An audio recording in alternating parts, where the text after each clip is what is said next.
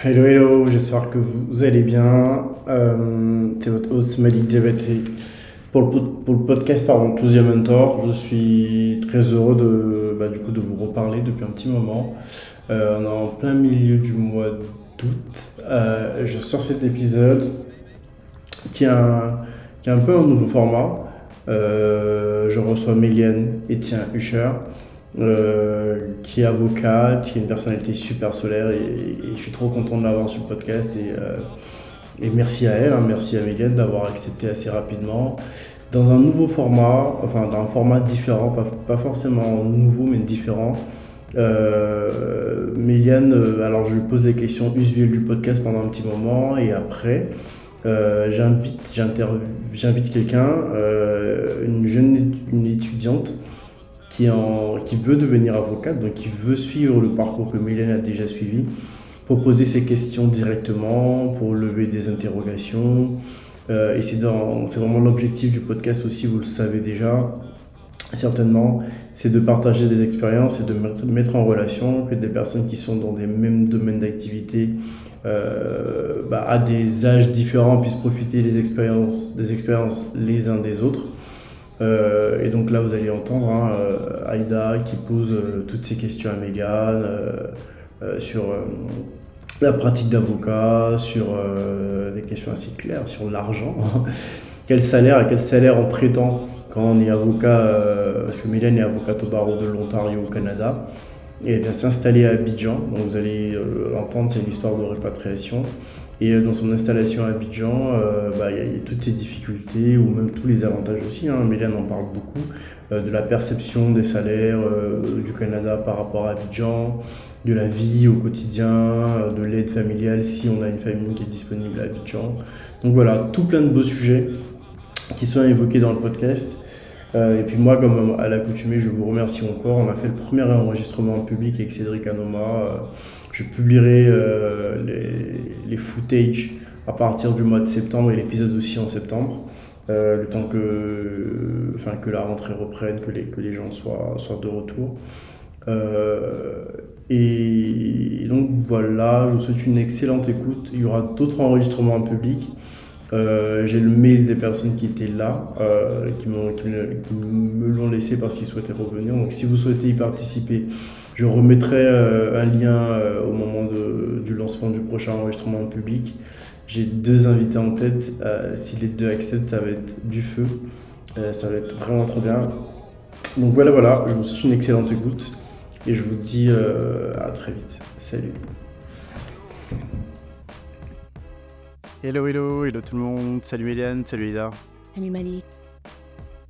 Euh, j'espère que vous allez tous bien. Je suis trop content aujourd'hui. On lance un, nouveau format pour Choose Your Mentor. C'est la première fois que je fais une, interview, une interview pardon, croisée donc avec Miliane qui va se présenter tout à l'heure, mais qui est avocate, et euh, Aïda qui est une jeune étudiante qui est en train de finir sa fac de droit et qui va pouvoir poser ses questions directement à Miliane euh, en plus de celles que je poserai pour commencer pour commencer, Méliane, je vais te laisser te présenter, nous dire qui tu es, comment tu as envie que nos, nos abonnés te connaissent. Et, euh, voilà. D'accord, donc euh, salut tout le monde, je suis Méliane Etienne Hucher, euh, ivoirienne, canadienne également. Je suis avocate inscrite au barreau de l'Ontario au Canada. depuis, je suis dans ma quatrième année, on va dire, oui, quatrième année de pratique. Et puis, euh, j'ai grandi majoritairement en Côte d'Ivoire et euh, je vis au Canada maintenant depuis 15 ans, mais là, je suis sur le chemin du retour pour ah. euh, retrouver ma Côte d'Ivoire. Donc, voilà. Et puis, puis je sais pas. On va en parler. On va parler de tout ça. donc, tu as grandi en Côte d'Ivoire,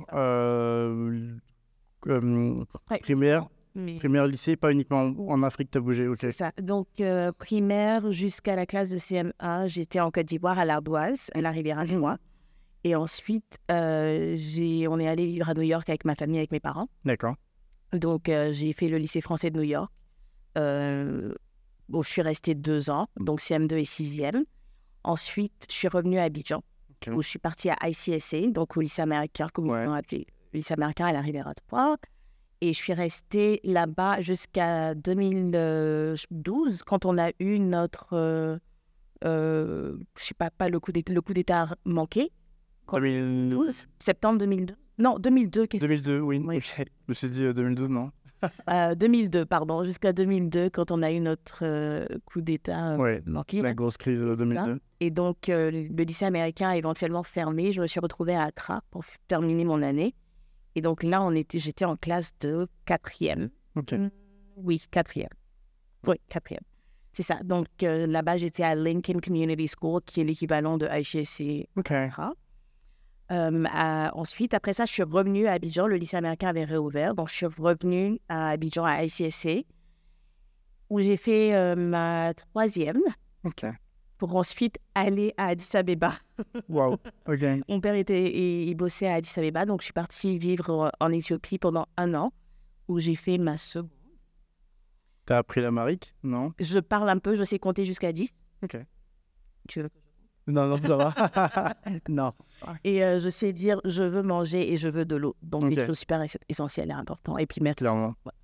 Et euh, donc euh, après ça, je suis revenue à Abidjan et j'ai fait ma première et ma terminale ici à ICSC. Donc D'accord. j'ai terminé ici au lycée américain à ICSC, oui. Donc c'est de là que je suis partie au Canada. Et à IC et C, vous passez le baccalauréat international ou le bac américain? C'est ça, il y a le IB, mais à l'époque, le, le IB n'était pas euh, très intégré, c'était encore dans les débuts, donc Ouais. on faisait juste le, les SATs et les Ok. SATs, donc les mêmes... euh, qui permet d'intégrer les universités américaines. américaines. Ok. Et tu savais déjà, tu avais déjà l'ambition d'aller. au- Enfin, tu es allé au Canada, tu pas allé aux États-Unis d'ailleurs. oui, c'est ça, je suis allée au Canada. C'était prévu déjà ou ça s'est fait au moment où tu choisissais ton. Ça s'est fait euh, au moment où je choisissais, puis ça s'est fait parce que les... je savais que je voulais pas m'a- m'arrêter au bachelor, et donc quand j'avais eu la conversation avec mon père à l'époque, le Canada était moins coûteux. Et donc, c'était euh, la question, c'était plutôt si tu vas pas t'arrêter au bachelor et que tu vas aller faire un master ou un PhD après, c'est mieux de commencer au Canada. Après, si tu veux aller aux États-Unis, tu iras parce que c'est beaucoup plus cher. Et euh, donc, au début, oui, quand je, je regardais les universités, je regardais que les universités américaines parce que je connaissais pas le Canada, alors que les États-Unis, euh, je connais. Tu avais vécu, ouais. Exactement. Donc, c'était plutôt ça. Ensuite, quand j'ai commencé à m'intéresser au Canada, j'ai opté pour Toronto parce que tout le monde me disait c'était petit New York, Mm. on n'allait pas être dépaysé et tout. Et donc, effectivement, je suis allée à York University à Toronto.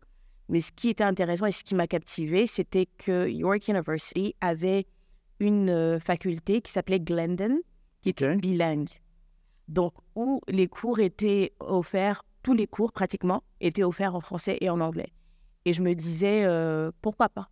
J'allais pas perdre mon, mon français, je voulais pouvoir étudier dans les deux langues et surtout, une fois de plus, si je devais revenir en Côte d'Ivoire, je voulais pouvoir avoir un diplôme bilingue euh, et si l'université qui le permettait, Ok. donc, je suis partie à Glendon et j'ai fait un bachelor en. Tout le monde se, se moque un peu de moi parce que rien à voir avec ce que je fais. Mais j'ai fait un bachelor en linguistique et sciences du langage. Ok. Bon, moi, je pense que c'est quand même un peu lié au droit, mais donc j'ai fait ça. Avec, et un certificat en droit et pensée sociale parce que je savais que je voulais aller en fac de droit après. Donc, c'est ça, quatre ans de bachelor et je pense deux ans de certificat, mais c'était euh, en même temps. Et, Et tu as fait quand même une- un master en droit du coup après? Non, Même pas? En fait, dans le système common law, dans le système en tout cas euh, nord-américain, je sais pas si c'est pareil en Angleterre, je sais pas, mais dans le système nord-américain, pour pouvoir aller en fac de droit, en école de droit, il faut un bachelor ou il faut au moins trois ans. D'accord. Même si tu n'obtiens pas ton bachelor, il faut valider en fait les trois ans parce que De droit c'est- non, de peu importe que je- tu veux? peu importe. Donc, en fac de droit, tu te retrouves avec des gens qui ont fait euh, biology, qui ont fait, euh, qui ont, qui ont fait peut-être pre-law, pas forcément, mais tu te retrouves vraiment avec un ensemble de. qui ont fait business. Donc, tu te retrouves avec tout le monde. Euh, il faut juste un bachelor en quelque chose. Et donc, euh, donc voilà. Donc, mais je suis pas allée tout de suite en fac de droit. D'accord. Ok. Donc, j'ai fait mon bachelor euh, et ensuite, j'ai bossé en relations publiques. D'accord. Donc, rien à voir, une fois de plus. Euh, Il fallait que je bosse parce que je voulais mettre de l'argent de côté pour aller en phase de droit et puis je voulais vivre un peu, honnêtement, quatre ans back-to-back, j'étais un peu saoulée. Je voulais mon indépendance. Donc, euh, j'ai pris un appart avec mon cousin euh, dans le cœur de Toronto et j'ai bossé en relations publiques pour une compagnie qui s'appelait à l'époque News Canada, mais maintenant qui s'appelle Fifth Story Inc. Donc, y a une grosse boîte maintenant de, de relations publiques. Et j'ai eu le job avec zéro expérience en relations publiques, mais parce qu'ils avaient besoin d'un euh, account manager qui était bilingue. Et donc, je vais à l'interview, je me vends, et les dames me disent euh, Vous pouvez commencer euh, la semaine prochaine. Et je me rappelle que quand je suis rentrée dans les bureaux, j'ai trouvé que c'était tellement beau, bien décoré. Il y avait des, des, euh, des coupures de magazines. Elles étaient habillées comme des Desperate Housewives. En fait, j'étais. je- moi, je Ouais. tombée. Ouais, non, j'étais comme. Je sais pas ce qu'ils font ici, Mais je veux travailler ici. Et, euh, et donc, voilà, j'ai bossé là-bas trois ans. Et puis, euh, comme j'ai dit, pour moi, c'était une passerelle. Je savais exactement pourquoi j'étais là-bas. C'était bien payé. j'étais, j'étais single à l'époque. Donc, voilà, c'était là. Il y avait des soirées chez AOL. C'était vraiment top. C'était une belle industrie. Et puis, c'était C'est un, pas mal. hein. Ouais, là, c'était top. Euh, et donc, quand j'ai fini ça, euh, la raison pour laquelle j'ai quitté ce boulot, honnêtement, c'est parce que je devais me concentrer sur le LSAT. Ok. Sert donc l'examen pour rentrer en école de droit. Exactement. Et à cette époque-là, pour moi, moi, je partais, moi, je partais aux États-Unis. Ok. Le plan, c'était euh, c'est bon, le Canada, ça s'est bien passé. Euh, j'ai eu mon expérience, je suis résidente canadienne, c'est bon, là, je pars aux États-Unis. Et donc, je fais demande pour des universités euh, américaines. Et mon premier round, donc je fais le LSAT déjà une première fois quand je suis toujours, euh, emploi- euh, je suis toujours en emploi. J'ai, un 140, euh, non, un 142. Donc, honnêtement, pire, note- 148, pardon. Horrible. Le top que tu peux avoir, c'est un 180. Hmm. Mais, le, mais c'est entre 120 et 180. Donc, j'ai un 148. Donc, euh, je suis comme, ah non, non, je peux pas bosser et puis faire ça en même temps. I'm quitting. Donc, c'est bon, je pars. Euh, je me concentre trois mois à bosser sur le LSAT. J'ai un 152. Je veux plus pas, pas forcément beaucoup mieux. hein. quitter mon emploi. J'ai laissé mon bon salaire derrière pour aller faire, pour avoir 152. Et euh, je fais mes demandes. Aucune université ne m'accepte. Je fais mes, aussi, je, je, je, je mets la barre haute. hein. Je- J'applique à Cornell, euh, j'applique. voilà quoi. Euh, donc, aucune université ne m'accepte, sauf Cornell qui me met en liste d'attente, sur liste d'attente. Je suis restée sur liste d'attente jusqu'au jour où les cours ont commencé. J'ai pleuré toutes les larmes de mon corps. J'ai appelé la dame. Elle me dit Sorry, there's no space. Nobody. Personne, ouais. Personne n'est parti. Personne n'a pas accepté. euh, Et je me rappelle à l'époque, il y avait un site où tu pouvais voir quand comme ça. donc les résultats de tout le monde. C'était anonyme, mais tu voyais les résultats de- du LSAT des gens et leur moyenne. Et donc, tu pouvais te comparer et puis dire Bon, si cette personne est rentrée, ou bien comment ça avance, il y a une personne qui te dit euh, J'ai été accepté, j'ai accepté à Cornell. Donc, chaque fois que tu voyais que quelqu'un avait accepté à Cornell, tu étais comme Non. C'est Ouais. ma, chance, quoi. C'est ma chance qui part. C'est quelqu'un d'autre qui, qui, prend ma, qui prend ma place. Et, euh, et donc, je ne suis pas allée en phase de droit cette année-là. J'ai repris le LSAT. Donc, je me suis remise à bosser trois mois. Et pendant les trois mois, là, comme je te dis, chaque matin, je me réveille, je bosse de 9h à midi, je fais une pause, je vais au Starbucks, je prends un café, je reviens, je bosse de... Like, mais j'étais régulière comme ça pendant trois mois. Je faisais que ça. Je sortais pas, prenais, je n'allais pas prendre des verres, rien. J'étais juste en train de me concentrer sur ça. Et je refais le LSAT et j'ai 165. Ok. Et c'est pas mauvais, Bien 165. sûr. 165, t'es- tu commences à... Le premier quartier. Exactement. Parce que la plupart des gens qui, qui ont des top scores, ils ont des 172. Donc, euh, 172 à 175. J'ai jamais entendu dire que quelqu'un a eu 175 au LSAT. Donc, j'ai 165, donc je suis fière. Je suis contente. Je refais mes demandes. Je suis acceptée à American University à Washington, D.C. C'est ma première, euh, c'est ma première euh, offre. Ouais. Mais bon, c'est une bonne université, mais voilà, quoi. C'est pas, euh, c'est pas, le, c'est pas le top top. Ouais, c'est pas la Ivy League. C'est ça, exactement. Donc, je me dis, bon, j'attends quand même et tout. Cornell me répond, je suis pas acceptée, alors que j'ai été sur liste d'attente la- l'année d'avant. Je me dis, OK, c'est pas grave. Je suis acceptée à Fordham, à New York, qui est une très bonne université. Je suis contente parce que je me dis, UN internship, c'est tout, Mm. voilà, bien placé, c'est bon. Et je suis acceptée à George Washington, qui est dans le top 20 des meilleures universités américaines. Et je pleure. Parce que pendant, je pense, cette année-là, je, je m'étais, et j'en parlais avec une amie dernièrement, je m'étais convaincue que j'étais. Moi, je suis quelqu'un qui a- j'ai beaucoup confiance Tu- Ouais, ok. à la base. Mais j'avais tellement perdu confiance en moi et je m'étais dit, nobody's gonna want me. C'est bon, j'irai nulle part. Et puis, voilà, je vais peut-être aller dans une petite université de fourth tier et puis me contenter de ça parce que voilà, t'as un Ouais. 152 au LSAT. euh, Ouais, je te vois pas. voilà, tu n'iras nulle part. Et euh, donc, quand je suis acceptée à George Washington, je me dis, OK, c'est bon. Donc, pour moi, c'est entre Fordham et George Washington. Et j'ai été aussi acceptée à William and Mary, qui est une super bonne université aussi, mais c'est en Virginie, un peu. Ouais, paumé. euh, Oui, C'est, je sais pas si vous avez vu le film Get Out, mais tu arrives dans la ville, c'est, Get Out. Il y a deux noirs et puis toi. Ouais. Euh, donc, euh, je me dis, OK, c'est on Fordham, qui est top 30, mais qui n'est pas top 20, mais c'est pas grave. Et Puis à. New York, donc euh, les opportunités sont endless. Ou George Washington, qui est top 20, et puis c'est dans la capitale, quoi. C'est, à DC, donc Hmm. voilà. Donc, either way, deux bonnes options. Mais je vais aux États-Unis. C'est sûr, l'année prochaine, je suis aux États-Unis. Donc, je vais faire des, des visites. des- J'ai une copine qui vit à DC, je vais chez elle.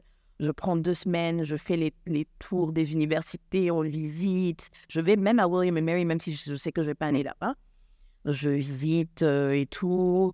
Euh, je retourne à New York, je fais Fordham, je visite. Et finalement, à la dernière minute, je me dis, OK, c'est vrai que George Washington, c'est top 20, mais c'est excessivement cher et ils sont très euh, dingues. Euh. Ils ne donnent pas vraiment beaucoup de bourses. Donc, Quand tu dis cher, plus de 50 000 l'année. ah non, c'est euh, c'est 100 000 dollars l'année. Oui, Ok.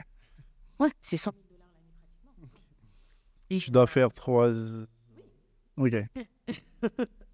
Donc tu finis, mais ça c'est sans parler du loyer et tout, donc tu finis avec un demi-million de... Ouais, de dette quoi. Ouais. Mais après on te vend le... Tu vas gagner bien. Et tu vas... Ce qui, ce qui n'est pas faux, mais c'est vrai que la plupart des gens qui se retrouvent, qui se retrouvent à aller à Harvard ou dans les Ivy League qui doivent payer eux-mêmes, euh, pratiquement remboursent leur dette tout, tout le long de leur vie. Ouais. Donc, euh, mais c'est connu comme ça, ils savent que c'est le jeu. euh, Et donc, à moins que Joe, euh, Joe Biden vienne.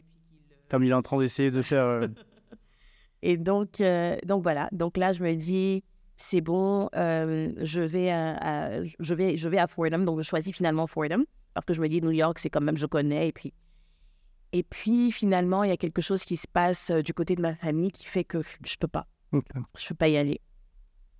Et donc, là, je me dis, mais vraiment, ça s'est joué à, quelques semaines, quoi. J'avais mis mon deposit pour mon appartement. On m'avait envoyé la liste de, du nom de mes roommates, euh, de mon appartement à New York. Ouais, non, tout était, tout était clair, là, je partais.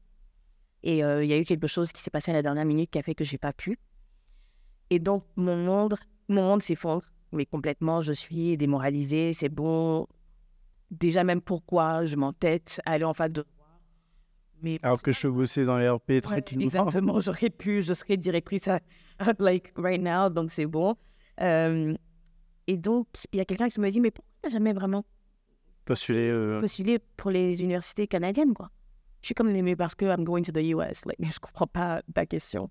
Et euh, on me dit, mais non, essaie quand même. Donc là, vraiment, je commence à m'intéresser aux universités canadiennes. Je postule à McGill et à l'Université d'Ottawa, à l'Université de Toronto, et puis à euh, York, qui a une super bonne faculté de droit. Et finalement, euh, mais je voulais vraiment McGill Ok. et, ou, ou l'Université d'Ottawa parce qu'il y avait le programme bijuridique. Et finalement, McGill me met sur liste d'attente, Mm. me refont le, le truc de Cornell. Et l'Université d'Ottawa me donne, euh, parce que je fais demande dans plusieurs programmes, donc dans le Common Law simple ou dans le bijuridique. Et l'Université d'Ottawa, et pour le programme bijuridique, ils prennent 20 étudiants. Ok. Et euh, on me fait une offre. Bien. Donc je dis absolument. Donc je pars pour Ottawa. Je quitte Toronto. Beaucoup moins cher du coup. Ottawa est beaucoup moins. Oui, oui, non, non, mais rien à voir. Ouais, on n'est pas dans à 100 000 voir. heures. Le- je pense que le- la scolarité à l'Université d'Ottawa, c'est 25 000 dollars l'année. D'accord. Donc on n'est pas dans le 100, on est dans. Donc en 3 ans, tu fais euh, un an de euh, à American University. Et donc, euh, donc je pars pour Ottawa. Euh, je suis triste de quitter Toronto parce que 9 ans, c'est pas rien. Et puis c'est à Tor- je suis arrivée à Toronto, j'avais 17 ans. D'accord. Je quitte Toronto, j'ai 25, 26 ans. Mm. Et euh, je suis très triste de partir. Et je me dis, c'est pas grave, je vais à Ottawa, mais je reviens sur Toronto. Genre, je, je vais bosser dans un cabinet à Toronto. Mm. Je vais là-bas, mais c'est pour revenir. Revenir, ouais. Et finalement, ça se passe pas du tout comme ça. Donc, euh, je pars à Ottawa, ça se passe bien. Euh, quand je finis ma première année, je repars à Toronto pour célébrer. Je reviens à Ottawa pour bosser à la clinique juridique. Un mois après, j'apprends que je suis enceinte. Donc, du coup, mon mari déménage à, Ottawa. On s'installe à Ottawa et puis voilà. Puis là, je, je finis mon cursus, je commence à bosser en cabinet. Et puis voilà, et on reste à Ottawa. Et, et, euh, Mon parcours, on va dire. Et quand tu finis Ottawa, enfin, tu, du coup, tu commences à bosser à Ottawa, euh, ton premier poste, tu le fais, tu le fais dans une entreprise à Ottawa, du coup, en cabinet d'avocat? Ah oui. Et euh, d'accord, donc Nouveau Monde, c'est quoi? C'est ça te fait un, ça te ramène à ce que tu avais vu euh, en cabinet de Oui, d'RP ou pas du tout? En termes de, de euh, corporate culture, oui. Ouais. Il y a ce, il y a, il y a ça, mais c'est surtout que donc entre la première et la deuxième année, j'avais bossé en clinique juridique sur le, sur le campus d'Ottawa. Donc le Mhm. campus a une clinique, il y a une clinique juridique sur le campus d'Ottawa, et c'est pas du tout similaire. Donc en clinique, euh, les, les cas qui, qui Les- gens qui n'arrivent pas à avoir d'argent pour aller en Exactement, qui viennent là. Donc, le, la clientèle est très différente déjà, pour commencer. Euh, et donc, quand je rentre euh, en cabinet, en plus, c'est après tout un processus qui s'appelle la course au stage. Donc, en deuxième année, il y a un truc qui s'appelle... En fait, les Nord-Américains, ils sont toujours... euh, ouais. Donc, il y a la course au stage où tout le monde fait demande... euh, tout le monde fait ses demandes pour les mêmes cabinets. Et ensuite, pendant, et après, on a des interviews à la chaîne. Et euh, après, tout le monde est stressé parce qu'on attend tous des réponses. résultats. Et c'est horrible, la, la semaine, le call- ça s'appelle Call Week. Et pendant Call Week, vous êtes en classe. Quand j'y repense, je me dis, mais en fait, on est, on est, on est en Amérique du Nord. Pendant Call Week, vous êtes en classe et puis tu vois ta copine, son téléphone sonne, se lève et et là ils sont sages. ton téléphone et personne ne t'a appelé en fait. Et tu es comme euh, et donc elle rentre dans la dans la salle après fait. Et après tu la- tu vois les mêmes personnes ressortir parce qu'ils ont peut-être quatre ou cinq offres de différents cabinets et puis toi ton téléphone n'a pas sonné une fois. Waouh. Et moi c'est ce qui m'est arrivé. Et moi j'étais les trois cabinets qui m'avaient rappelé parce que d'abord tu fais une demande, j'ai appliqué dans 12 cabinets, j'ai dans 12 cabinets. Il y en a seulement trois qui m'ont répondu. Ok. Donc, j'ai eu des interviews avec trois cabinets euh, et de, très bons cabinets. En plus, je ne je ferai pas de pub, mais Ah. un très bon cabinet. Donc, je vais euh, Il y a Interview Day, donc tout le monde va. Et puis, mais c'est vraiment à la chaîne, quoi. Et euh, donc, il y a des personnes qui ont 10, euh, qui ont été rappelées par 10 cabinets. Toi, tu es comme, bon, mes trois petits, il faut que. Faut moins ça un revienne, ouais. Voilà. Et donc, après ça, effectivement, il y a Call Week. Et moi, euh, mon téléphone ne sonnait pas. Et je me rappelle, on était en cours, les filles sortent, elles reviennent. et en plus, on est toutes copines, là. Donc, Bien sûr. donc je suis comme, Ah, OK, c'est ici que mon aventure s'arrête. Et je sors du cours et je check mes mails. Et je vois que j'ai un- j'ai j'ai une interview. Il y a un des cabinets qui m'a qui m'a appelé. Et puis, c'est c'est- ils m'ont fait une offre. Et j'étais j'étais leur premier choix, apparemment. Et j'étais comme, oh my God, je pensais que personne ne voulait de pas. Et euh, donc, du coup, c'est un full, ça s'appelle, euh, euh, c'est un full service. Donc, on fait tout, sauf on faisait pas du droit pénal, mais on faisait absolument tout. Et les stagiaires font une rotation. D'accord. Donc, ma première expérience, c'est ça. C'est que je touche absolument à tout. Donc, euh, il y a quatre rotations, on est quatre stagiaires. Et donc, on a, le premier été, on a, on a, on fait que deux de- des quatre rotations. D'accord. Donc, il y a une rotation qui est euh, litigation, mais seulement litigation, donc que contentieux. Mhm. Il y a une autre rotation qui est litigation real estate, Ok. Euh, Immobilier. donc, euh, immobilier. Il y a une autre rotation qui est que real estate. Ok. Et quand, mais real estate et estate, donc aussi succession et tout ça. Et ensuite, il y a le, le- la quatrième rotation, c'est que corporate. Et ils ont leur propre étage parce que bien sûr, les gens de corporate, c'est toujours. euh, donc, ils ont, ils ont leur propre étage. Et, euh, et c'était vraiment top. Donc, moi, ma première, le premier été, j'ai fait euh, litigation real estate et corporate. Donc, euh, honnêtement, je pense que j'ai pleuré. On m'avait demandé de faire un projet sur, de travailler sur un truc sur les valeurs mobilières. Donc, il y a la commission des valeurs mobilières qui avait, qui avait envoyé une lettre à un, de- un des clients du cabinet, parce que je n'étais pas un de nos clients, je n'étais pas, pas euh, collaboratrice. Mm. Et euh, c'était, euh, si vous ne répondez pas à cette lettre avant telle date, vous, vous aurez à payer une amende. Et donc, l'associé vient et il me pose ça sur la table. Il me fait C'est toi, toi notre- la, la stagiaire du département Je dis Ouais. Il me dit Voici la lettre que le client a, a reçue. Réponds. Mais c'est pas genre je réponds Merci, on a reçu votre lettre. euh, non, c'est- juridique, quoi. oui. Je dis Mais, mais il n'a pas fait ce qu'il devait faire. Il dit Mais find a loophole. Trouve-nous un moyen de, de sortir de ça. Je dis Moi, je connais. Mm. Donc, je prends littéralement tous les livres, euh, toute la législation sur les valeurs mobilières, je lis, je, je- j'apprends, je Mm. m'apprends en fait le processus pour sortir de ce genre de truc. Et je me rappelle, un des, le, un des managing partners est venu et il m'a trouvé sous le bureau en train de pleurer parce que j'étais comme. Qu'est-ce que je veux faire? Et finalement, c'était mon premier projet euh, où je devais bosser toute seule parce qu'en plus, les autres stagiaires, ils étaient sur l'autre étage où elles bossaient tout ensemble. Hmm. Moi, j'étais seule en corporate, donc c'était vraiment euh, personne ne va t'aider, tu coules ou tu coules. Et euh, finalement, ça s'est bien passé. Le client était satisfait, le- l'associé était satisfait, mais c'est là que j'ai compris que c'est ce, que, c'est ce dont j'avais besoin.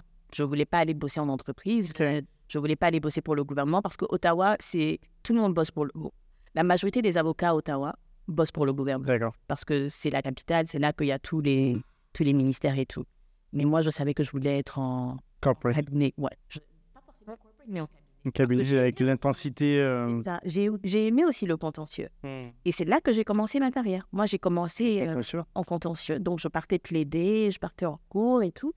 Et puis, mais je savais que je voulais finir en Mais toujours civil law, pas pénal. T'as jamais fait Non, j'ai fait un peu de pénal dans le premier cabinet où j'ai- j'ai commencé. euh, Donc, donc là, ce, ce que je ce que je- j'expliquais tout à l'heure, ça c'était pendant mon stage. Ok. Finalement, je fais mon stage, après je fais toutes les quatre rotations, ça se passe bien. Tu restes dans le cabinet? Je reste pas dans le cabinet parce qu'il y a la Covid.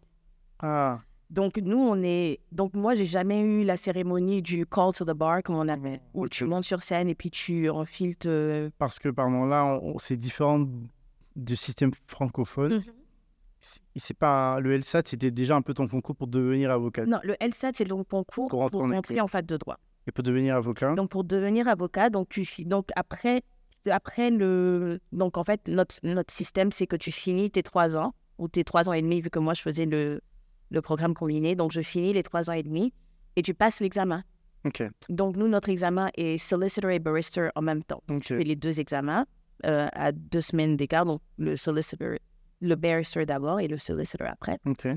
Euh, je pense que c'est huit sujets au total. C'est quoi la différence entre les deux? Donc je pense qu'il y a des pays où tu peux faire un des deux. Donc le La différence, et ça, les deux te donnent le titre d'avocat? Oui, ok. Au- en Ontario, tu dois faire les deux pour avoir le titre d'avocat. Mais pas dans tous les pays. Parce que le barrister, en fait, c'est le plaidant. Le, le- c'est l'examen pour qui te permet d'aller plaider. Ok.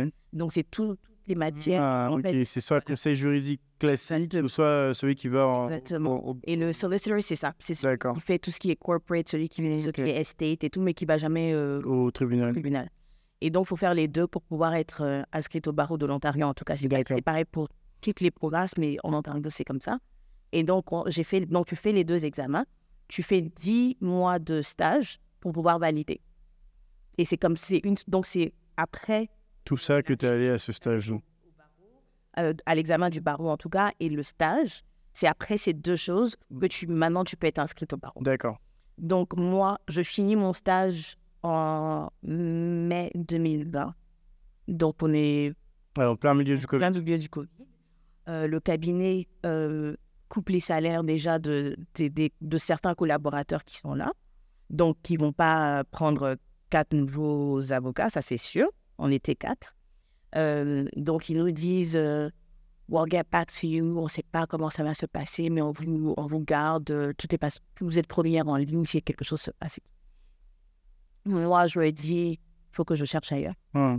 Donc, je, je cherche, je cherche, je cherche. Je tombe sur un cabinet qui s'appelle LMS où euh, ils me prennent tout de suite.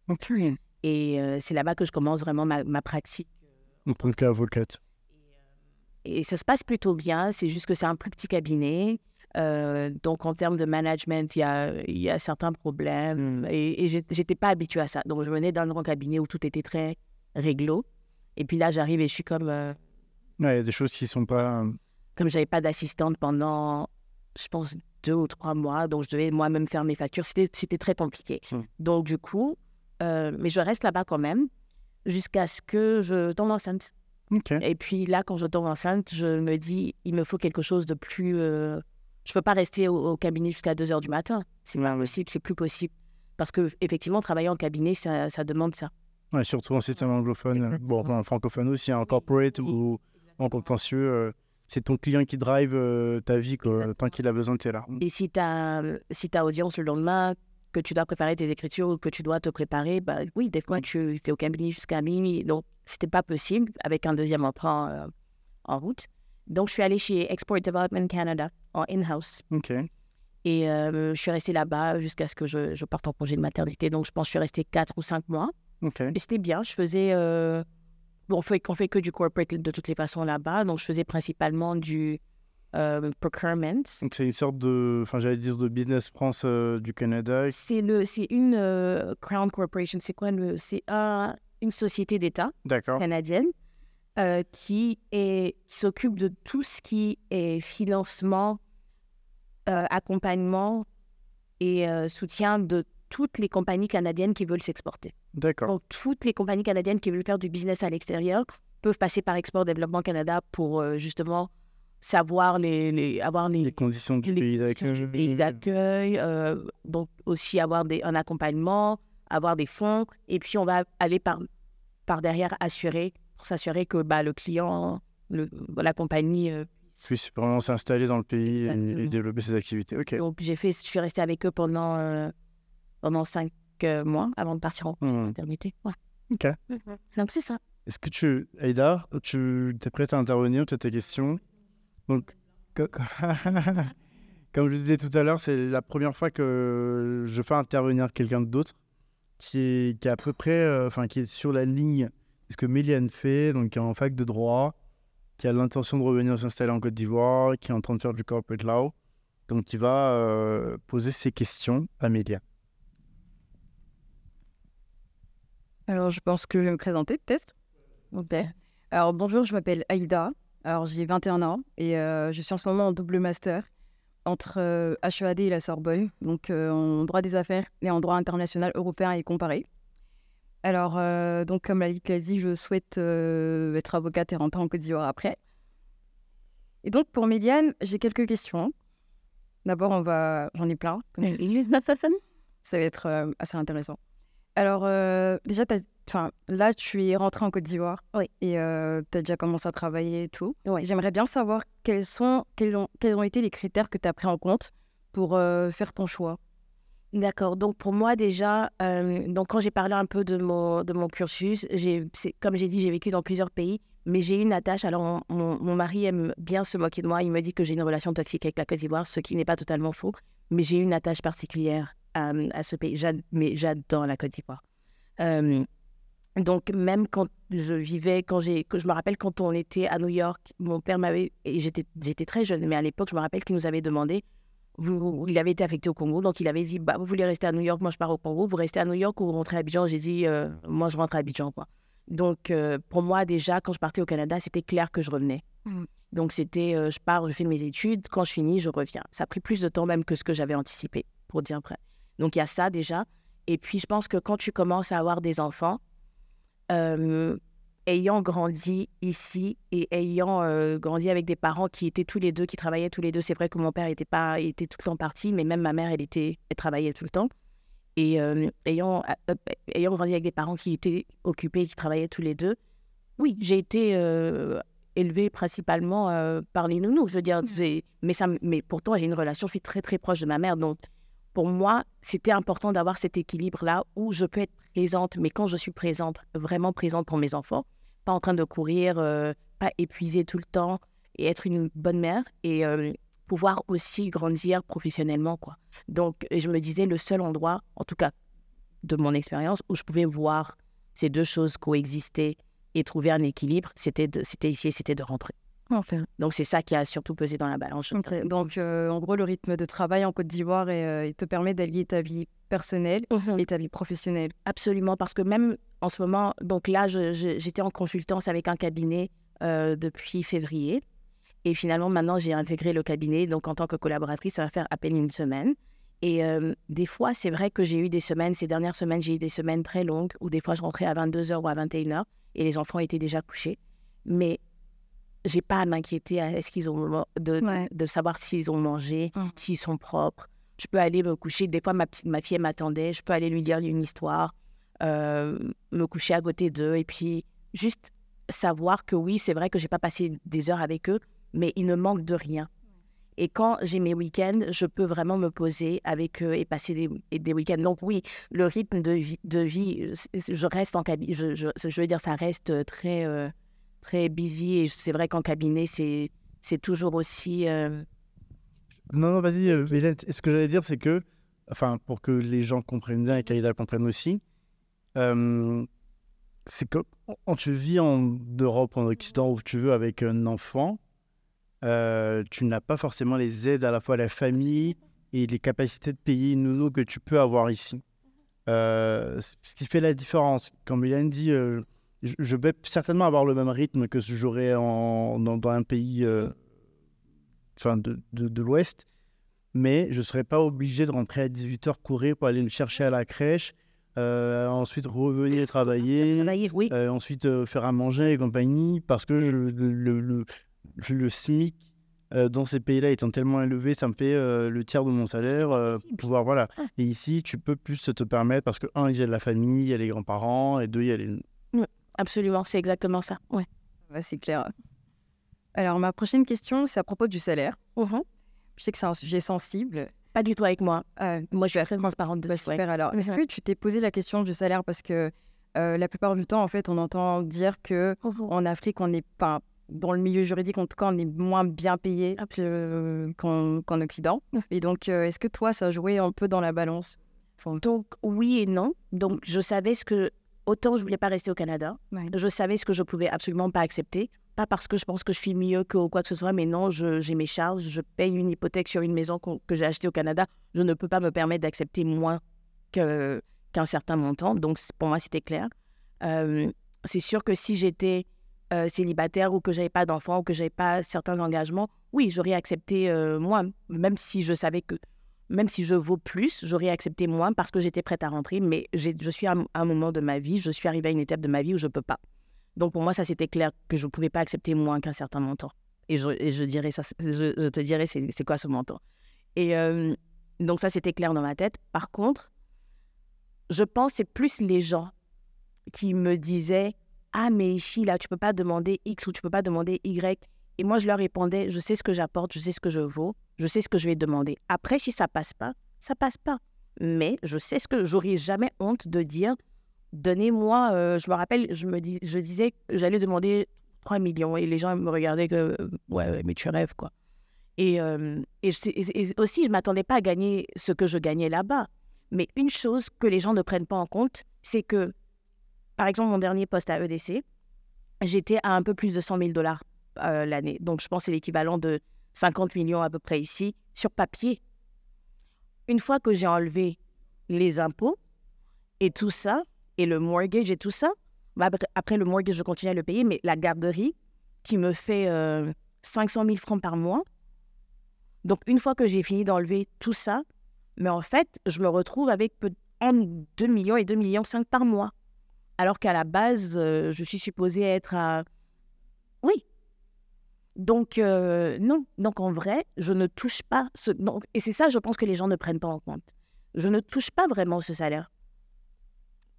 Alors qu'ici, si je négocie un salaire euh, net, mais ça sera ce que je vais recevoir sur mon compte, en fait. Et donc, je pense que ça, c'est la première chose que les gens ne prennent pas forcément en compte dans leur calcul. Après, je ne sais pas comment ça- les gens sont taxés en France, mais au Canada, les gens sont vraiment beaucoup taxés. Donc, là, OK. Ouais. Donc, euh, donc il y a ça. Et puis, comme je dis, il faut être réaliste aussi à un certain niveau. Donc, c'est sûr que je, je comprends que 3 millions, c'est beaucoup, mais je pense pas que 2 millions, c'est beaucoup. Je pense aussi que, enfin, comme tu dis, tu sais ce que tu es en capacité d'apporter et ce que ton employeur verra que tu vas apporter dans l'entreprise. Comme on en a déjà parlé, toi et moi, euh, euh, si tu es en capacité d'aller voir EDC pour leur dire bon, bah, je suis en train de m'installer à Abidjan, euh, vous allez forcément avoir besoin de relais pour les entreprises qui veulent s'installer en Afrique. Si vous avez besoin de quelqu'un en Côte d'Ivoire ou même en Afrique de l'Ouest, je suis votre personne. Tu vois. Donc c'est euh, ça que tu vends aussi, la- euh, le potentiel que tu vas apporter à l'entreprise qui fait qu'on est en capacité de te dire, OK, j'investis dans cette personne-là parce que elle va, elle va m'apporter... Absolument, je suis tout à fait d'accord avec toi, mais c'est- pour ça que je dis que j'ai l'impression que les gens ne savent pas se vendre. Parce que autant ça, c'est ma valeur ajoutée, oui, c'est sûr, venant du Canada, euh, avec les compagnies canadiennes qui vont venir s'installer sur le marché ici, c'est vrai que je peux apporter euh, euh, ce plus au cabinet. Mais moi, je vois des collègues ici qui sont, qui sont au tribunal tous les jours, qui conduisent jusqu'à l'intérieur du pays tous les jours Mais je pense que justement, ces personnes-là aussi travaillent autant que moi, sinon des fois plus. Mais je ne sais pas pourquoi ces personnes-là n'osent pas dire voici ce que j'apporte, voici ma vraie valeur. Parce qu'on n'a pas aussi, je pense, cette culture euh, chez les francophones. ça, c'est très nord-américain. Oui, la culture, de, c'est très nord-américain. C'est This is what I'm worth, pay me what I'm worth, quoi. Et puis de négocier, et puis de dire ce que tu veux. Mais ici, j'ai, l'impression que les gens sont plus, euh, ont plus tendance à ne pas vouloir euh, offusquer. Très bien. Alors, ma prochaine question, elle est à propos de ton insertion au cabinet. Donc, j'aimerais savoir un peu comment est-ce que euh, tu as vécu euh, tes premiers mois, tes premières semaines. Alors, moi, je je suis pas... Je suis très open. Donc, quand j'arrive, ce que tu vois, c'est moi, quoi. Donc, euh, je vais venir, je vais pas me mettre je vais, je, je, vais pas, je vais pas venir comme ouais, je suis la Canadienne qui vient d'arriver. Non, parce que j'ai, je, je connais pas, uh-huh. je connais pas, j'ai jamais travaillé. J'ai, oui, j'ai fait à part mon un petit stage que j'avais fait en cabinet ici, je n'ai pas l'expérience ici, j'ai tout à apprendre. Donc peu importe le nombre d'années d'expérience que j'ai, je viens et je me mets à la place qu'on me donne. Donc heureusement, le cabinet m'a super bien accueilli. Euh, je parlais avec euh, avec, euh, un des, avec l'associé principal, en tout cas un des deux associés depuis des mois déjà. Donc, je savais un peu ce qu'il faisait et tout. Je l'avais rencontré aussi. Mais euh, on m'a donné un bureau. Je partage un bureau avec quelqu'un. Mais je veux dire, on m'a bien accueilli. tout le monde était très open dès le début. Et donc, ça facilitait, absolument, ça facilitait mon insertion, ça facilitait mon intégration. moi aussi, je ne suis pas celle qui reste dans son coin. Donc, je vais vers les gens. Je veux savoir c'est quoi ta pratique, qu'est-ce que tu fais, comment je peux t'aider? Et vraiment, je me suis positionnée comme la junior des juniors. Quoi. Je suis là, j'ai tout à apprendre. Si vous avez besoin de quoi que ce soit sur n'importe quel projet, donnez-moi du boulot, je cherche. Et euh, oh, c'est vrai que les premières semaines, les gens ne te connaissent pas, donc ils sont comme moi. Bon, je n'ai pas forcément envie de te donner, tu n'as jamais bossé en Côte d'Ivoire, euh, tu connais pas les lois, voilà. Et donc, les premières semaines, comme personne ne me donnait du boulot, j'ai imprimé tous les textes OADA pour les lire. Et je faisais des highlights dans tout, je mettais des étiquettes et tout, mais vraiment comme une étudiante.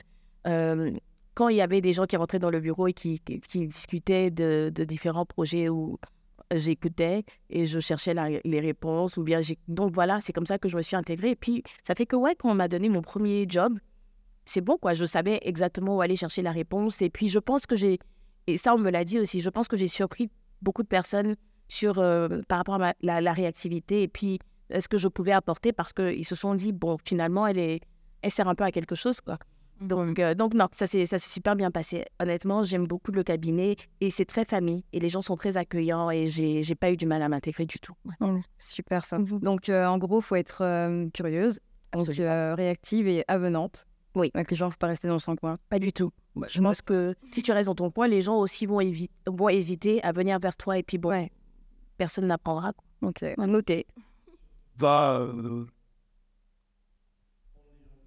Absolument pas.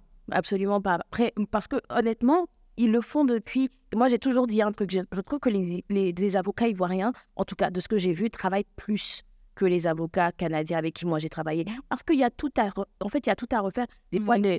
la, la, loi est vide, les, textes sont, il y a des vides juridiques, donc ils sont, je trouve que les avocats ici sont très créatifs. Euh, et voilà, ils doivent faire le double du travail des fois pour arriver à la même euh, conclusion. Donc non, ils ont, mais j'ai vraiment tout à apprendre en fait. Je, comme on dit en anglais, I've had it easy. Et donc euh, voilà, donc c'est bien d'apprendre aux, côtés de. C'est vrai que j'ai des choses à apporter aussi parce que des fois je regarde des trucs et je me dis pourquoi vous compliquez la vie alors que voilà. Et mais en vérité, j'ai vraiment tout à apprendre. Alors, tout à l'heure, tu as parlé de vide juridique. Donc, mmh euh, je sais que ça, c'est quelque chose qui est un peu agaçant quand on est avocat et qu'on doit beaucoup travailler. Mmh Alors, euh, comment est-ce que tu le vis au quotidien, toi? Alors, au début, c'était très. Je pense que le premier, euh, le premier challenge que j'ai eu, c'était celui-là. Donc, je me rappelle, je, bossais sur un, sur un projet par rapport justement à un. On en avait parlé tout à l'heure, off, en off, mais Justement, on a un client potentiel qui veut euh, intégrer le marché de la vente, euh, de l'import-export des produits euh, de tabac, en gros. Donc, il fallait trouver un décret Donc, il y avait une loi qui me renvoyait un décret, qui me renvoyait, qui me un arrêté qui n'existe pas d'ailleurs, qui est donc c'est ma plus grosse frustration du moment. Mais déjà, même pour trouver le décret, je suis allée sur un site où il y avait tous les décrets. Donc, je clique sur le lien et ça me dit erreur. Donc là, je comprends pas, j'essaie, je trouve pas le décret. Et donc, je j'appelle le, je sais plus le- la chambre de commerce. Euh, je tombe sur quelqu'un qui me dit non, c'est un autre service. J'appelle le service. J'appelle, on décroche pas. Je rappelle, on me dit non, c'est l'heure de la sieste. En tout cas, des choses que je n'ai jamais, euh, que je n'ai que je n'ai jamais entendu. euh, trucs, j'ai jamais fait face à ça. Ouais. Donc, mais je pense ça prend aussi un type de personnalité. Donc, moi, je descends, je vais voir euh, l'associé en bas. Je dis, c'est où au plateau? Je vais partir là-bas. Ouais. Mais j'étais vraiment prête à partir. Il me regarde, il me dit, Méliane, tu vas aller perdre ton temps là. Et finalement, je vais pas. Il me dit, j'ai un contact, je te mets en contact avec telle personne. Et puis finalement, on m'envoie le décret par mail. Déjà que je trouve. Mais merci, merci. Mais euh, et si, euh, voilà quoi. Ouais. Et donc, c'est pas plus mal, mais oui, quand même, quoi. Je me dis, mais, mais c'est. Donc, oui, il y a des vides. Des fois, il y, a des, lois qui existent, il y a des réglementations, la la législation pour quelque chose, mais tu ne peux pas la trouver. Et des fois, euh, tu lis un code ou tu, lis une loi et il y a toute une partie qui, n'existe pas. En fait, qui n'a jamais été, ça n'a jamais été abordé et donc on n'a jamais pensé. Et la législation n'a pas été mise à jour depuis je ne sais combien de temps. Et puis on est là. Par exemple, je- là j'ai un exemple qui me vient en tête. Dernièrement, je devais faire la, revue d'un loyer, euh, d'un pardon, d'un bail. Euh, et donc, je pense que le client me demandait, mais voici le, nouveau loyer qu'on nous propose.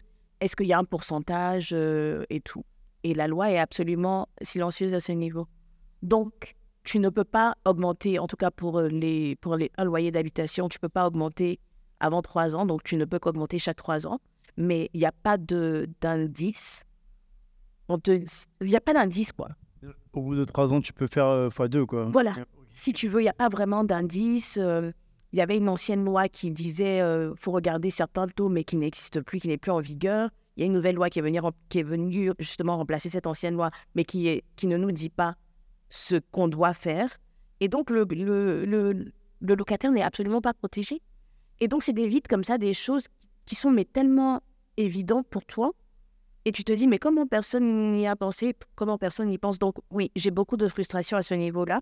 Mais je pense aussi, et le côté positif, que ça nous permet d'être, encore la créativité de l'avocat ici, ça nous permet d'être créatifs et puis de défendre nos clients euh, avec un peu plus de marge, quoi. Voilà, on a plus de marge. Donc, c'est comme ça que je, je préfère voir la chose. Ça favorise la créativité. Alors euh, là, j'aimerais bien qu'on aborde les, euh, les, la question des différences majeures que tu, que tu as observées donc entre euh, ton expérience au Canada et euh, mon cabinet en Côte d'Ivoire. Dans la manière de travailler, je veux dire. D'accord. Donc, dans la manière de travailler, encore, je dirais qu'on travaille, je trouve qu'on travaille plus ici en termes de. de... Parce qu'il y a moins de ressources. Donc, on, a plus, on doit fournir plus d'efforts pour trouver, pour avoir moins de résultats. Mm. Et du coup, je pense que ça, ça favorise la lourdeur. Parce qu'effectivement, si je dois passer quatre heures pour trouver une réponse qui m'aurait pris une heure au Canada, c'est sûr que quand j'arrive à la réponse, je suis comme, OK, c'est bien, j'ai trouvé la réponse, mais bon, flemme quoi. Ouais, demain, je ferai les autres choses. Mm. Et donc, je peux voir, ce, je peux voir ça. Donc, euh, mais, je, mais ce qui est bien, c'est qu'on est en 2023 et on a accès à tout. Donc, on a accès aux mêmes ressources, on a accès aux mêmes euh, systèmes euh, informatiques et, et tout. C'est vrai que si, par exemple, on prend un, abonnement, euh, il n'y aura pas la jurisprudence ivoirienne, mais on a la possibilité, effectivement, de créer des outils qu'on va venir peupler nous-mêmes et puis mettre euh, notre information dedans. Donc, il y a, y a vraiment tout à, faire, mais c'est vrai que ça, ça prend beaucoup plus de temps. Donc, la, plus grosse différence, je dirais, c'est le manque de ressources. Mm. Donc, euh, même pour, euh, pour faire le timing, quand tu fais, quand tu fais un travail, euh, pour la facturation. En fait, du coup, ça fait que tout est, tout est dégalé parce que tout est, ouais, tout est dégalé parce que justement, il n'y a, a pas forcément tous les systèmes adaptés au travail qu'on fait. Donc, c'est, mais, mais comme j'ai dit, ce qui est beau, c'est que ça existe déjà. Donc, on peut l'adapter, on peut l'adopter et puis l'adapter à nos circonstances. C'est-à-dire que si demain, euh, je, prends, enfin, je prends sur moi d'aller voir les tribunaux, tous les tribunaux, de euh, numériser toutes les décisions, de les mettre sur un serveur et de vendre un abonnement au cabinet d'avocats. Ah non, ils achètent. Ok. Et j'ai pensé à ça aussi. J'avais pensé parce que je me dis c'est du boulot et puis c'est c'est c'est de c'est un job que les stagiaires peuvent faire. C'est-à-dire que là-bas, vu que les, les greffiers apparemment sont supposés le faire ici, mais je pense que c'est pas c'est pas mis à jour, c'est pas fait partout. En tout cas, il n'y a pas de pas forcément la même diligence. Alors que là-bas, effectivement, il y a pendant que tu es en cours, il y a quelqu'un qui est là qui prend des notes et tout. Donc je me dis même si les greffiers le font, si chaque cabinet par exemple euh, prenait deux ou trois stagiaires qu'on envoyait dans chaque tribunal. Un va au tribunal du commerce, un va au tribunal du travail et tout. Et son, son job, toute la journée après, il change. Il faut, c'est pas la même personne qui fait tous les jours parce que sinon, euh, euh, pour juste prendre les décisions, ou en tout cas, même si c'est pas toute la décision en entier, les grandes lignes, ou juste voir avec le greffier pour récupérer la décision, scanner avec Cam Scanner et puis mettre ça sur une base de données tout de suite. Mais, mais en fait, on aurait. c'est- une mine d'or, quoi. Donc, je me dis, si les cabinets se mettent ensemble pour le faire, ça serait top. Mais sinon, si quelqu'un, effectivement, a un business plan de le faire, ou non. Mais honnêtement, Et je sais qu'en France, euh, il y a une société qui s'appelle Doc- enfin, Doc Legal Doc, un truc comme ça, qui est. Non, non, non, Legal Doc, c'est une société privée, c'est une start-up en fait, en gros, qui, est- en train de le faire et qui s'est fait attaquer par, les, euh, par Dalloz, par tous les éditeurs, mais bien sûr, parce que c'est. Là, euh, voilà, c'est ça. Et bon, enfin, de toute façon, ils ont gagné leurs euh, différents procès. Donc, c'est en cours. Aujourd'hui, tu peux avoir accès à, à- à tous les textes, aux décisions sur le Legal Doc, je crois. Il faut vérifier. Euh, les textes sont totalement possibles ici. Et j'avais un autre truc en tête, mais qui ne revient pas. Euh, en- en- il nous reste 10 minutes. euh, tu en as, je te laisse encore une question. Et, euh, ou deux maximum. Et après, on va devoir aller sur des, les questions de fin usuelle. Euh, je, je pense que je vais poser la question la plus importante. Mm. Euh, comment s'est passée la reconnaissance de, ton- de ta licence d'avocat en Côte d'Ivoire Alors, ça s'est pas passé. Je veux dire, oui et non. Donc, oui, ici, je suis pas, et c'est très drôle parce que tu verras en cabinet ou ailleurs des personnes qui refusent. Euh, ouais, mais absolument. Ah ouais? Non, non, je suis pas maître ici. hein. Même en, pu- en public, mais absolument pas. Je suis pas, je suis, je suis pas maître ici. Ah, tu peux pas aller plaider dans le tribunal? Non, non, non, non, je peux pas. Non, je- mais, mais après, comme j'ai dit, vu que j'ai commencé ma carrière, même si j'étais j'étais restée au Canada, moi, ça m'intéresse plus particulièrement Mhm. d'aller d'aller au tribunal, de plaider tout ça. Le contentieux, c'était bien. Et je pense, je suis convaincue que pour être un très bon avocat, il faut avoir fait les deux. Ouais. Après, bon, tout le monde ne- n'est pas du même avis, mais je pense qu'avoir eu un background en contentieux te permet d'être un bon corporate euh, lawyer parce que tu vois les choses venir de loin, en fait. Mais je pense que c'est derrière moi, personnellement. Donc maintenant, je veux me concentrer vraiment sur tout ce qui est corporate euh, et, et tout. Donc, project financing, corporate. Donc, non, je ne, je ne peux pas plaider ici, mais même si, même si c'était le cas, c'est pas quelque chose qui m'intéresse. Par contre, moi, la situation dans laquelle je me, trouve en ce moment, c'est que j'aimerais éventuellement euh, euh, être avocate en Côte d'Ivoire. Mais c'est tout un processus. Et mon processus est d'autant plus compliqué, donc ça ne sera, pas, euh, ça sera pas pareil pour toi parce que tu viens directement d'un barreau civil, bah, tu viendras directement d'un barreau civiliste, euh, qui plus est du barreau de, de, de Paris. Donc tu n'auras pas ce problème parce que la plupart des gens qui se font euh, donc au maître à Paris pour venir, parce que c'est ça l'autre chose, c'est que tu dois te faire au maître pour venir, Mm. euh, n'ont pas, euh, n'ont pas, il y a une passerelle quoi. Je veux dire, il y a un processus qui est bien tracé pour ça. Moi, mon problème, c'est que je viens d'un barreau common law. Donc, même si je suis, euh, je- même si j'ai fait mon training, donc j'ai fait mon, mon, euh, mon cursus dans les deux, j'ai pas fait le barreau du Québec, Ah. qui est un barreau civiliste. Donc, j'ai fait le barreau de l'Ontario, qui est un barreau common law. Donc, j'ai pratiqué en com- principalement en common law. Là, maintenant, je pratique en droit civil, mais euh, tout le monde s'en fout, donc c'est pas grave. Donc là, je viens avec mon barreau common law, je, pour pouvoir être pour pouvoir m'inscrire, pour pouvoir demander l'inscription ici, je vais devoir passer, donc il y a l'article 100, donc passer par la France. Donc, me faire inscrire, je présume au barreau, à un barreau français, donc au barreau de Paris, par exemple.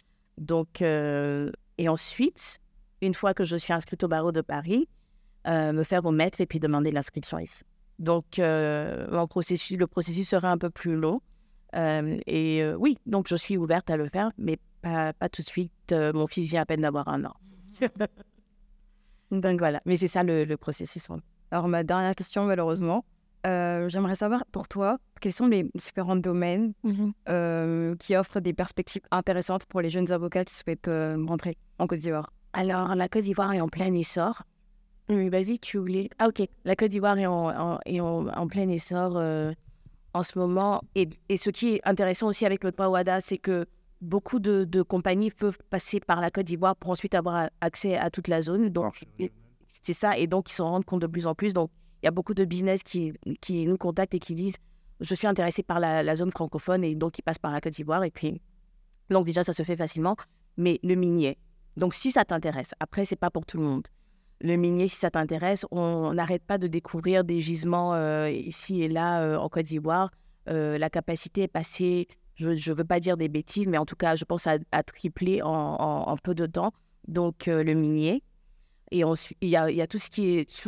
il y a plein de, projets de loi en ce moment sur tout ce qui est contenu local, mais particulièrement dans ce secteur-là. Donc, c'est un secteur très intéressant. Donc, si ça t'intéresse, euh, je dirais peut-être focus un peu plus euh, sur ce secteur-là. Quoi d'autre? Tout ce qui est PPP, donc Private Public Partnerships, donc les, le- les gouvernements africains euh, vont aller chercher des partenariats avec des, des, des parties privées euh, locales ou étrangères, peu importe, pour justement euh, des projets pour lesquels le- les gouvernements n'ont pas forcément d'expertise. Donc, il y a ici un organisme qui s'appelle le Ouais. qui est justement mis en place pour ça, qui va aider le, le gouvernement et à faciliter les, ce genre de transactions-là. Et donc, il y a donc, tout ce qui est projet PPP, honnêtement, euh, aussi. Et, et ça va dans tous les sens. Donc, c'est ça qui est bien pour les, pour les PPP. Donc, il y a éducation, infrastructure, mais vraiment dans tous les sens. Et euh, donc, minier, PPP. Et puis, tout ce qui est financement de projet. Tout ce qui est financement de projet, comme tu as pu le voir ici, donc il y a le, le, le métro qui va arriver bientôt. Donc, il y a, il y a, il y a, il y a- en fait, il y a, il y a plein de choses qui se passent. Donc, pour le, le financement de, du, du métro, il y a, ça bouge euh, pour les différents tours qui poussent partout euh, à Abidjan. Donc, vraiment, tout ce qui est financement de projet également. Donc, il y a, il y a beaucoup à faire. Donc, je pense que peu importe ce qui t'intéresse, tu pourras trouver quelque chose euh, qui te sied et qui te va. Ah, et après, je dirais, ne te ferme pas. Mm. Ne te ferme absolument pas. À moins que pour des questions d'éthique, peut-être quelque chose, un secteur ne t'intéresse pas particulièrement. S'il y a quelque chose qui, qui pourrait t'intéresser, vas-y, fais de la recherche et puis essaie de voir, euh, de connaître les acteurs, les acteurs principaux et puis de les rencontrer. Fais du networking. Ouais. Cherche à connaître les gens. Fais du networking. Euh, les gens aiment, aiment entendre, euh, quand- entendre des éloges. Donc, euh, s'il y a quelqu'un qui t'intéresse ou son parcours t'intéresse, rapproche-toi de la personne et puis essaie de, d'en savoir plus. Quoi. Donc voilà. Est-ce que j'ai répondu à ta question? T'as dit ta dernière question, mais t'as de la chance, Milan est là. Une fois que j'aurai éteint le micro, tu pourras continuer à poser des questions. Et on arrive à la fin de notre très bel épisode. Je suis très très content de, bah, toutes les infos que tu as données. Euh, J'ai deux trois questions usuelles de fin de podcast. La première, c'est euh, on est sur Choose Your Mentor. Est-ce que tu as un mentor ou est-ce que toi-même tu mentors des plus jeunes Alors, j'ai un mentor en ce moment. euh, bon, après, moi, j'ai eu beaucoup de mentors. Donc, ici, au Canada, j'en ai deux ou trois déjà. Mais ici, euh, j'ai Remed Briswabi, qui est le- qui est l'associé principal, qui est un des associés de- du cabinet où je suis. C'est quelqu'un que j'admire beaucoup. Donc, euh, je l'ai pris comme mentor, qu'il le veuille ou pas, c'est mon, mon mentor. Et euh, j'ai aussi un mentor dans la vie, dans ma vie personnelle. Elle s'appelle Myriam Ouattara. Elle est euh, CEO de Bridge Asset Management. Et euh, c'est ma petite tante. Donc, euh, elle aussi, elle me guide beaucoup, surtout dans tout ce qui est. Elle me dit toujours investis dans ça ou investis dans ça. Ou voilà. Donc, elle me, elle me donne de, de très bons conseils de vie en général. Donc, oui, mais après, je suis toujours open. Faut qu'elle vienne sur Choose Mentor. Oh oui. Euh, je suis toujours très open à rencontrer d'autres personnes parce qu'on finit jamais d'apprendre. Bien sûr. Et euh, est-ce que je, est-ce que j'ai des mentees? On va dire, pour le moment, non. Euh, mais je suis ouverte aussi à ça. Mais je pense que je suis tellement en phase d'apprentissage et tout que euh, que j'ai pas forcément pensé à, à faire du mentorat. Mais bon, après, si tu as des personnes à me suggérer, Je suis toujours, toujours très open. Et puis, je, comme j'ai dit, you always make time for, for things that you enjoy. Donc, ouais, non, absolument. Est-ce que tu as une référence culturelle, quelque chose que. Une série Netflix, un livre, euh, un- une pièce de théâtre, une référence que, que tu aimes beaucoup partager autour de toi, qui a changé quelque chose dans ton parcours? Oui, mais euh, donc moi j'aime beaucoup Chimamanda Adichie. Mm. C'est mon, j'adore cette femme. Euh, et après moi j'aime vraiment tout ce qui est euh, histor- historical biography et tout ça. Donc et donc je, donc je dirais si vous avez si vous n'avez jamais lu ces livres, je vous a- je vous invite à les, à les lire surtout.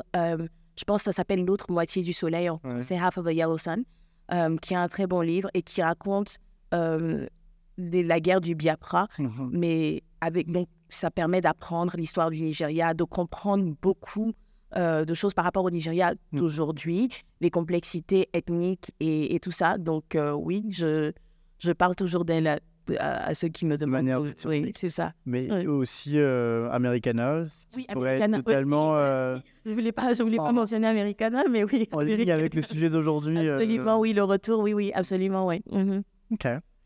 Euh, et je te laisse le mot de la fin. Euh, alors, merci. Merci à toi d'avoir, euh, de m'avoir invité euh, et puis de m'avoir permis de, de rencontrer Aïda et de, de partager, d'échanger avec elle. Et puis, comme j'ai dit, je suis euh, toujours open euh, à, à, rencontrer d'autres personnes qui pourraient s'intéresser à un éventuel retour en Côte d'Ivoire et à leur, à leur partager mon expérience.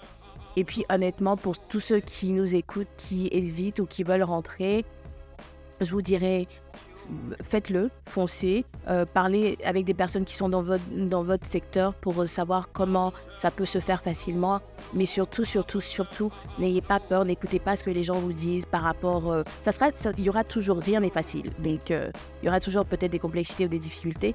Mais si vous savez ce que vous apportez et vous connaissez votre valeur ajoutée, n'hésitez pas et foncez, allez-y et demandez, demandez ce, qui, ce, qui, ce, que vous, ce que vous voulez, en fait, mais vous serez surpris de, de la réponse. Voilà. Super. Merci beaucoup, Aïda. Merci beaucoup, Méliane. Tu veux peut-être. euh, Non? Ok, Aïda. Merci beaucoup à tout le monde et je vous dis à la prochaine. Très vite. Salut.